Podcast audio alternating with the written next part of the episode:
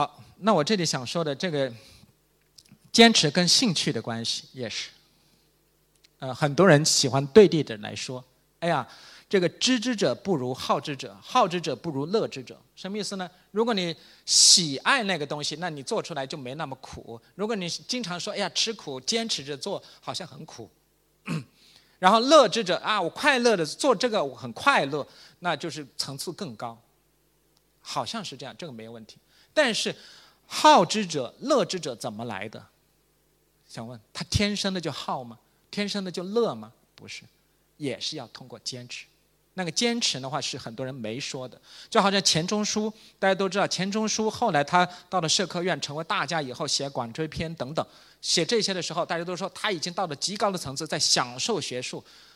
他享受学术前面呢，他在扬州小时候九岁挨打的时候，你知道吗？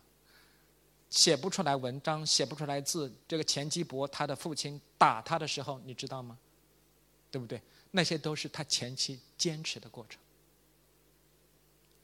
好，那我们说这个钱钟书做学问确实的，他几十年如一日，而且呢，达到了如痴如醉的状态。这个如痴如醉是来自于他前面的坚持。啊，没有凭空你就成为这个享受学术、享受什么什么的人，享受写作的人。很多人经常说：“哎呀，我享受写作，我享受当老师的感觉。”凭空就能享受吗？你不吃苦，你享受个享受什么呀？对不对？好，所以的话呢，呃，通过坚持，然后你才可以达到一种自觉、一种高度的享受。嗯，比如说陈文道的话翻译《共产主义宣言》的时候，有人说他喝墨水啊等等，对不对？这个典故大家都知道，那他也是享受的过程，但是这个过程。也是他前期有坚持的这样一个过程，所以坚持跟兴趣呢不是对立关系。我觉得兴趣的维持是需要你坚持，才可以稳固你的兴趣。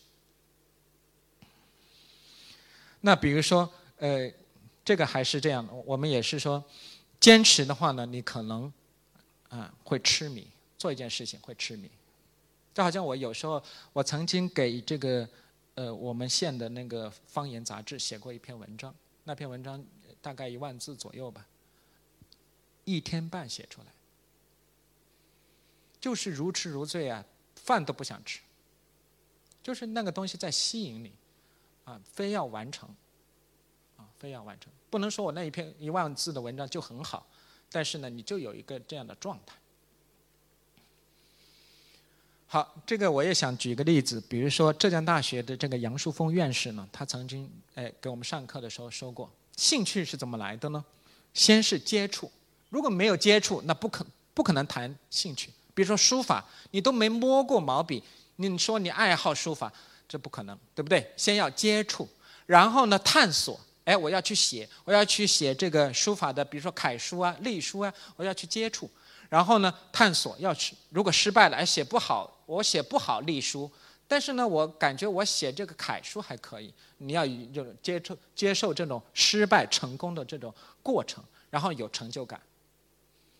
成就感的维持，慢慢变成你的兴趣。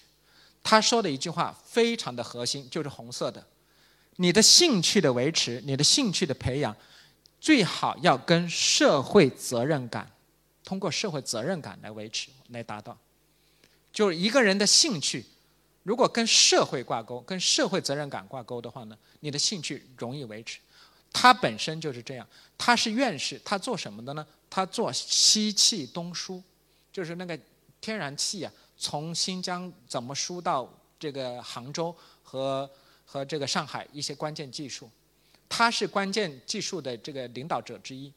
他说：“当我看到杭州人用我的技术用上天然气的时候，我觉得我做这个我的专业不但有兴趣了，而且责任感更强了。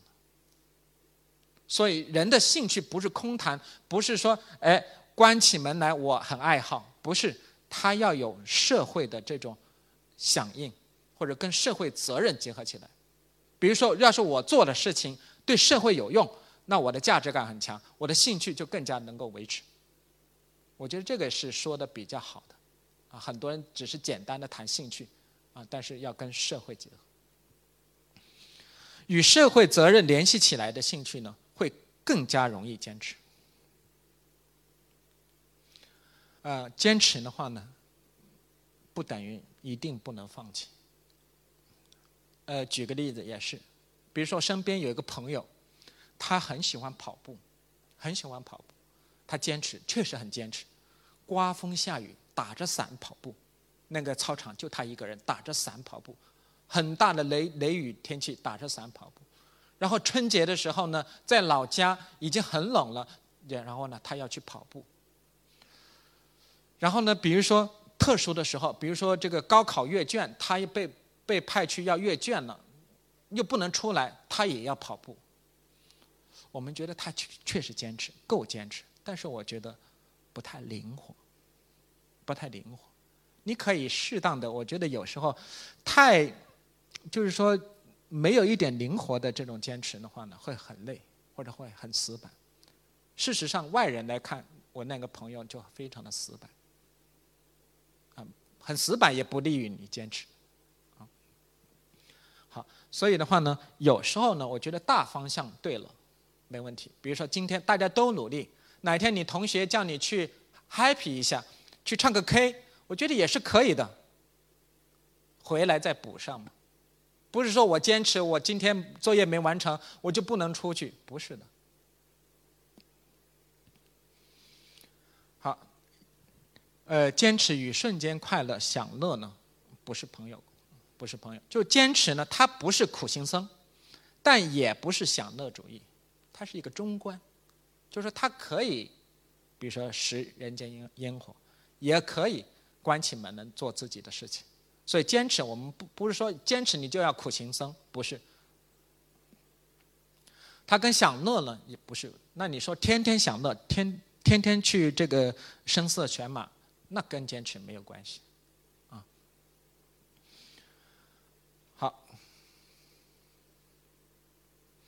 我们这里说的这个，如果我觉得我们用怎样的生活态度来对待这一生呢？我觉得人的一生是不可以重复的，所以我们能来到这里，就应该感谢感谢上苍，感谢父母，不可能重复啊。所以一个人拥有坚持的品质呢，如果尽快的或者比较好的照他。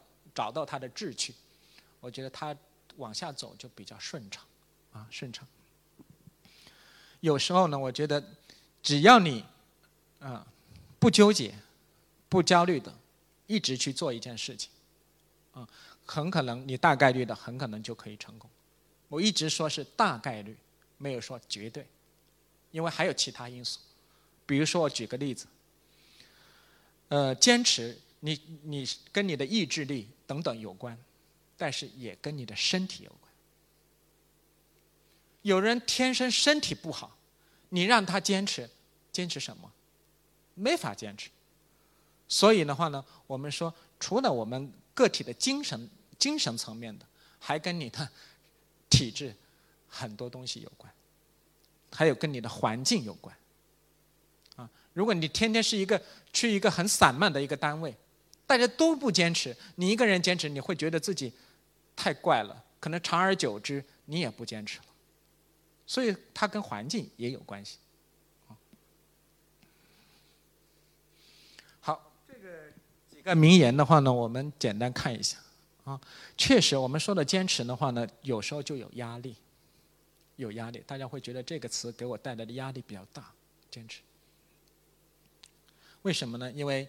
从小我们可能，比如说父母要求您的很多，为了父母我坚持，然后为了这个别人的期待坚持，然后呢，呃，为了更好的未来坚持，而不是为了自己坚持。有时候呢，我觉得坚持是你自己内心的，就是最内心的一个核心的一个爱好，或者说一个目标、一个兴趣，那个是你坚持的原动力，原动力。啊所以的话呢，你找到心怀热情的目标可能比较重要，啊，这个用这个达克沃斯的话呢，就是激情。西方人喜欢用激情这个词，我觉得激情不好，激情很短暂。我觉得热情，对你的事情事业充满热情，那我觉得这个是充满热情，就容易坚持。就好像你们看看我一样，你们说老师，呃，天天要写点东西，有什么意思呀？可能会有人会这么说，他可能确实没什么意思，但是对于我来说，就是我的生活方式，就是我的坚持，就是我的信念。好，这里也是，比如说马龙，呃，在我们知道东京奥运会的时候，他又拿到了冠军，对吧？又拿到冠军，呃，后他有一段采访，他说。确实，他作为一个运动员，啊，什么什么输的，什么什么惨败的都经历过，但是他没有退路，这是他作为巅峰运动员的一个好处，就是说，可能平台也很重要，国家队那个平台很重要，所以大家如果能工作，选择一个好的平台也很重要。当你失败了，你那个平台在督促你，你还要站起来。哎，我觉得这个很重要，所以他失败了。之后呢？没，就算他心里已经崩溃了，但是他每天还是要去训练，慢慢的再恢复、再调整，成就王者。徐静蕾这句话也说的很好：“红色的只看红色的，啊，你坚持坚韧也得做，不坚韧也得做。如果说有这样一个平台，那你就很容易成为一个坚坚持的人。但是如果你说你坚持你就做，你不坚持可以不做，那就不利于你。”你维持你的坚持。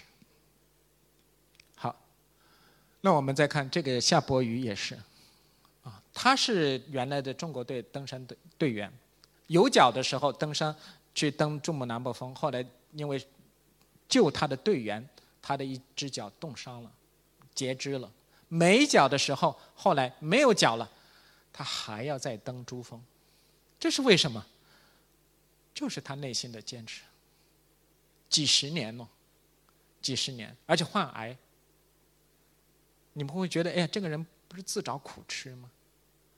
对我们来说是苦吃，是苦，外人可能看不懂，但是对他来说，他要完成他的夙愿。我觉得这种坚持精神，确实是。路遥就更不用说了，嗯，确实，他说生活不是等待别人的安排。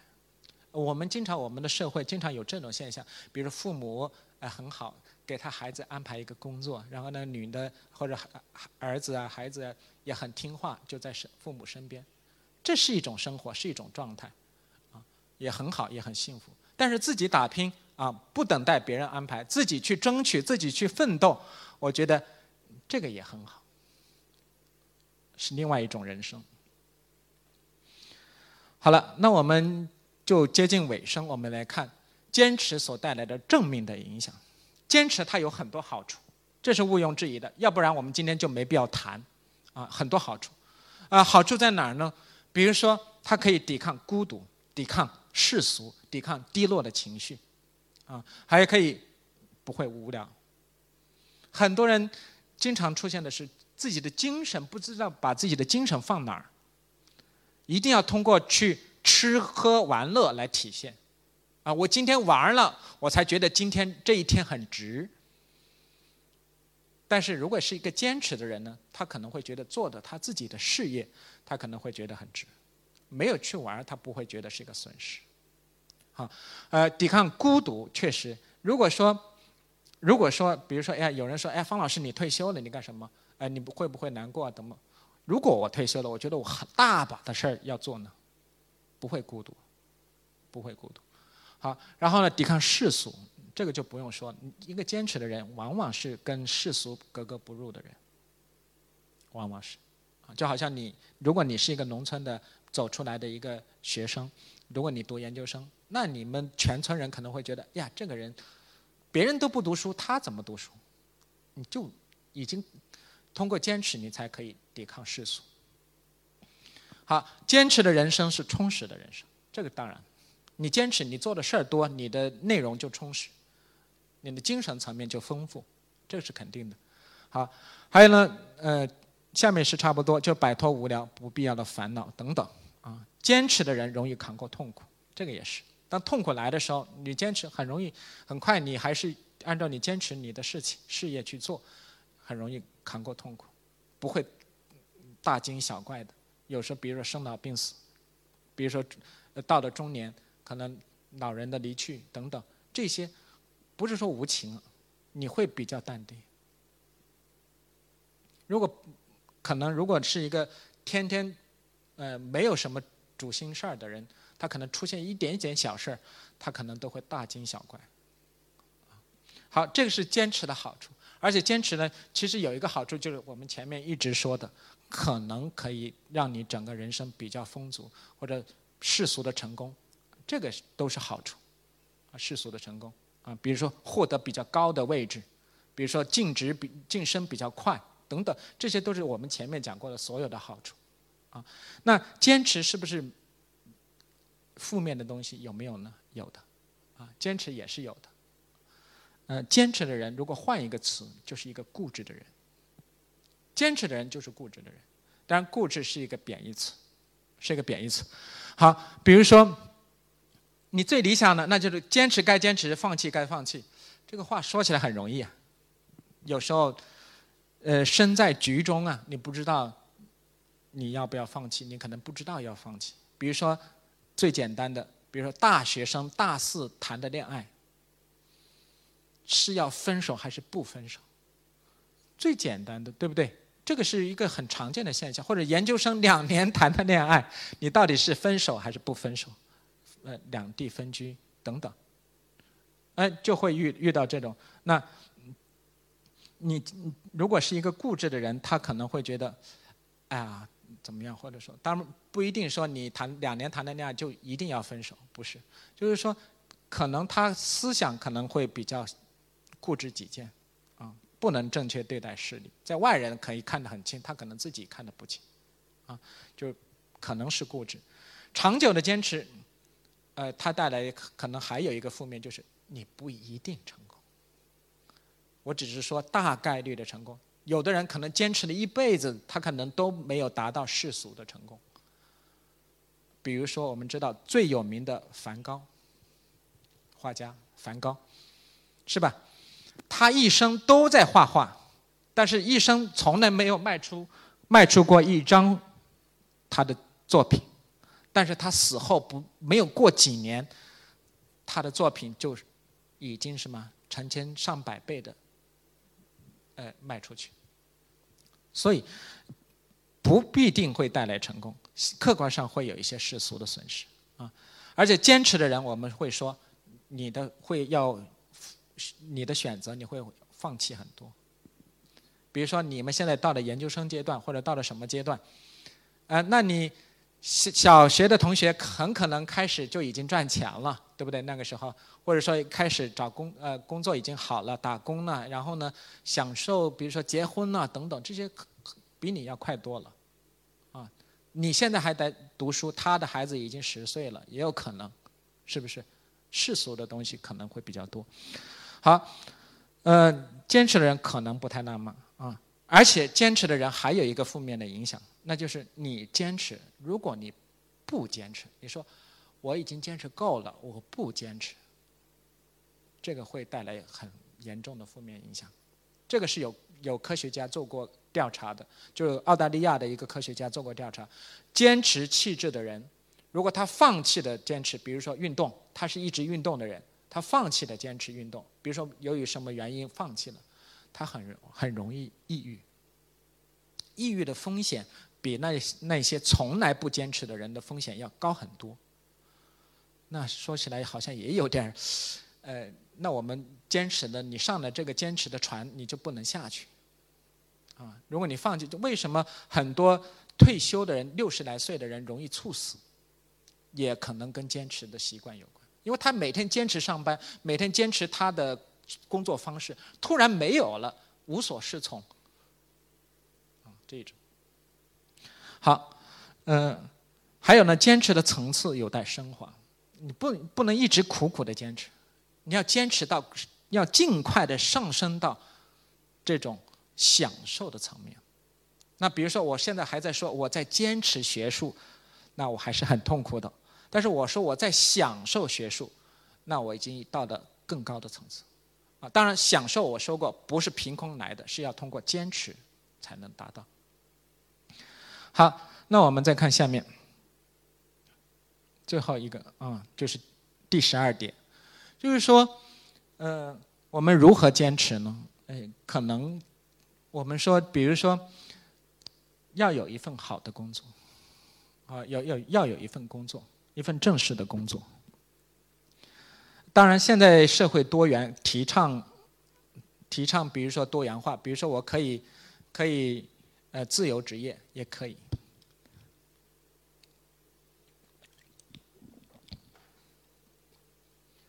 呃，但是我建议大家还是要有一份比较好的呃稳定的工作。为什么呢？因为稳定的工作那个平台会帮助你养成一些坚持的习惯。就比如说今天下雨了。你，呃，单位的话呢，还是在上班的状态。你不能说因为下雨你就不去上班。如果是自由职业者呢，你很可能就躺在被窝里，哎，我我先不去做事儿了，先不去工作室做事儿了，对不对？所以呢，哎，工作其实是一个好的平台，好的平台，他会督促你维持你的习惯。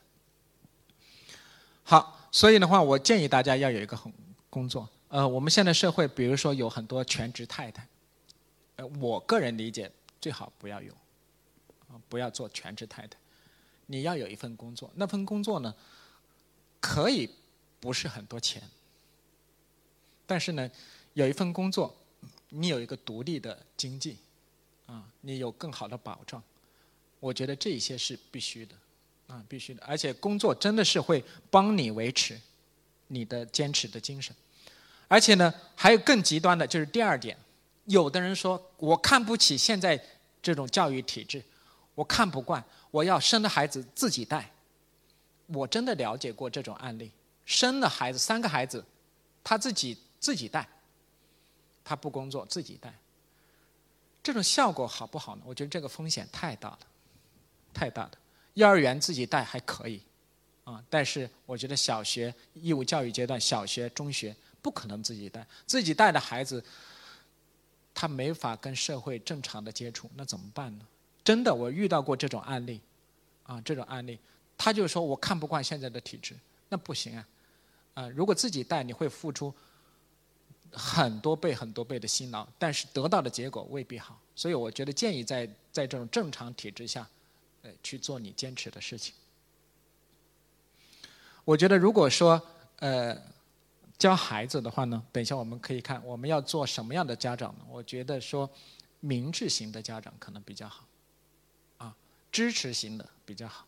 现在呢比较多的是专制型的，因为现在你说城市里面放任忽视不太可能，啊，当然呃，农村可能放任忽视，或者说有一些行业可能他没时间管孩子，也有可能放肆，呃，放任忽视，但是大部分。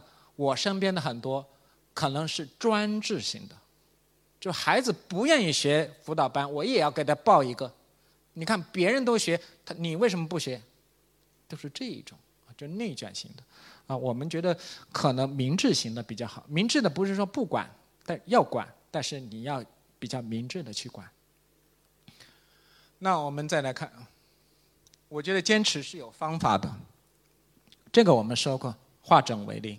啊，化整为零，呃，比如说，呃，我们刚刚讲过的，你学英语，每天具体到每天干什么，然后达成你的目标。还有这个一万小时的刻意训练，这个是什么意思？就是你总的目标可能是一万小时，但是你每天坚持两个小时，你大概几年时间，你可以可能可以达到。加上我是做语言学的，我是语言学者，我不能说我是语言学家。我从二零零五年到现在已经十十七年了。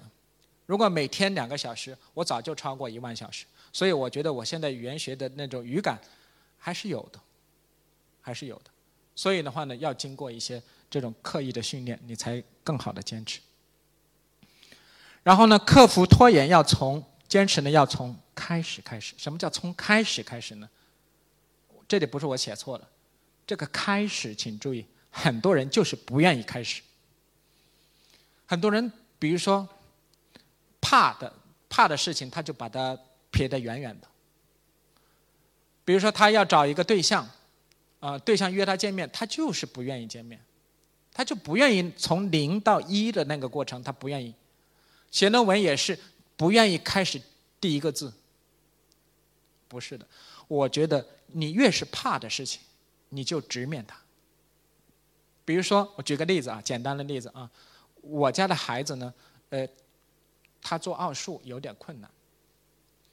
我呢，有一点数学思维，我每天就陪着他练，比如说五五道题或者两道题。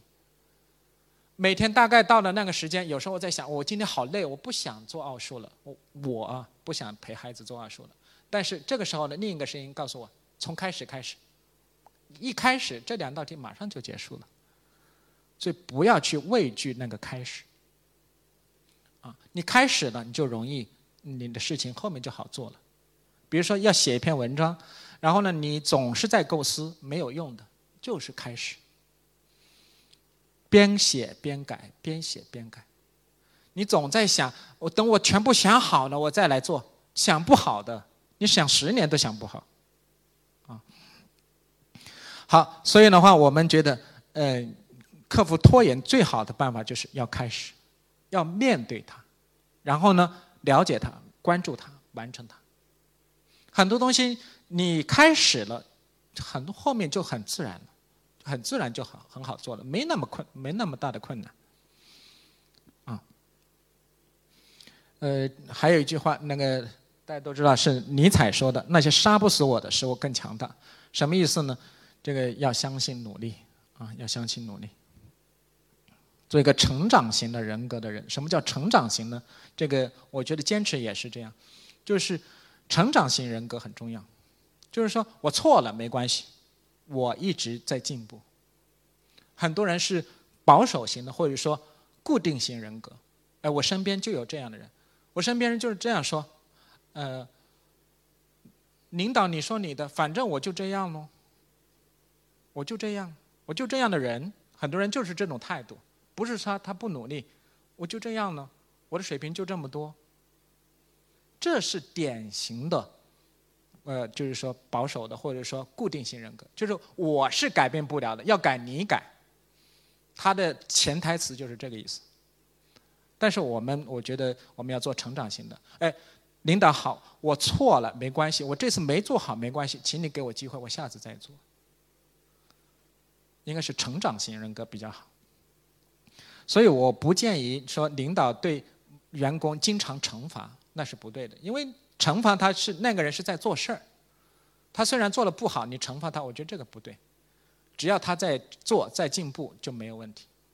啊，永远不做事儿的人他不出错，永远不做事儿的人他不出错，你不可能惩罚到的他。但是这种人是保守型人格，他是不做事儿的。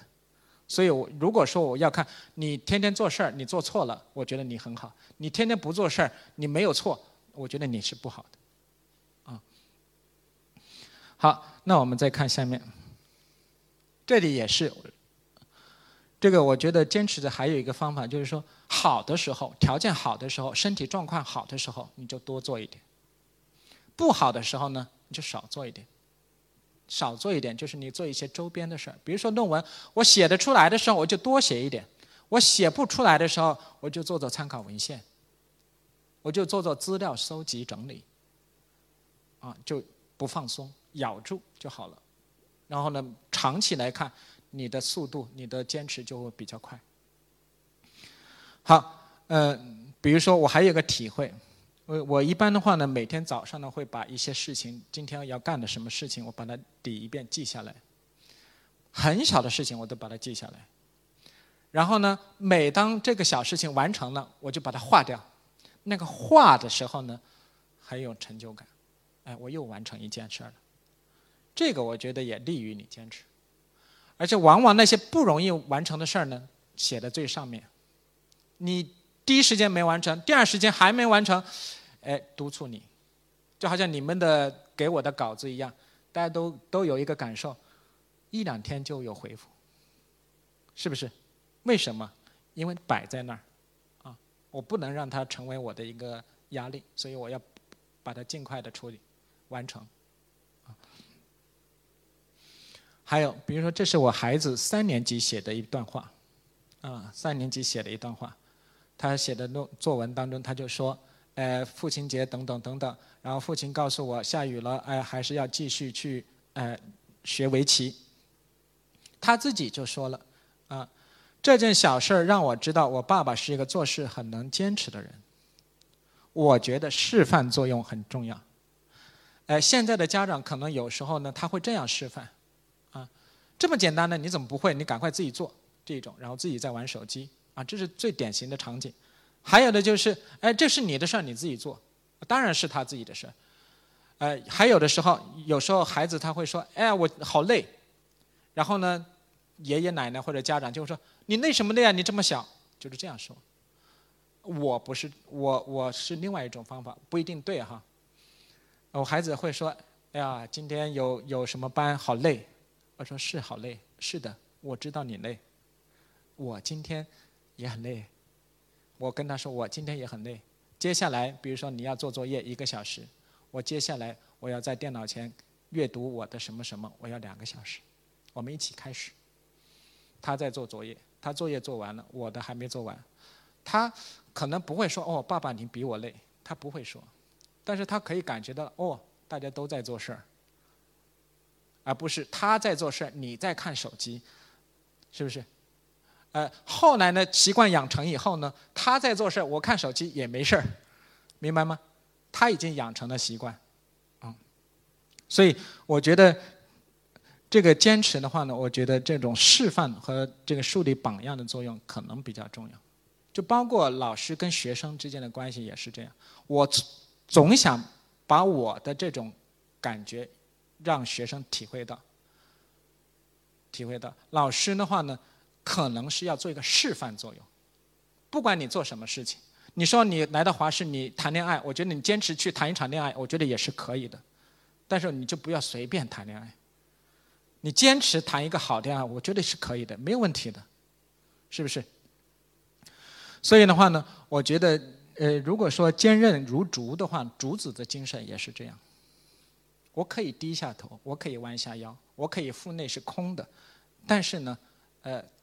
暴风雨过后，可能唯一树立的可能就是竹子。就说我可以忍耐，但是我也可以坚持我的，这是最后的想法。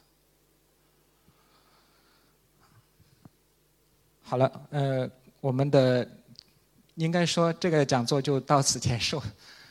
呃，非常感谢大家，谢谢。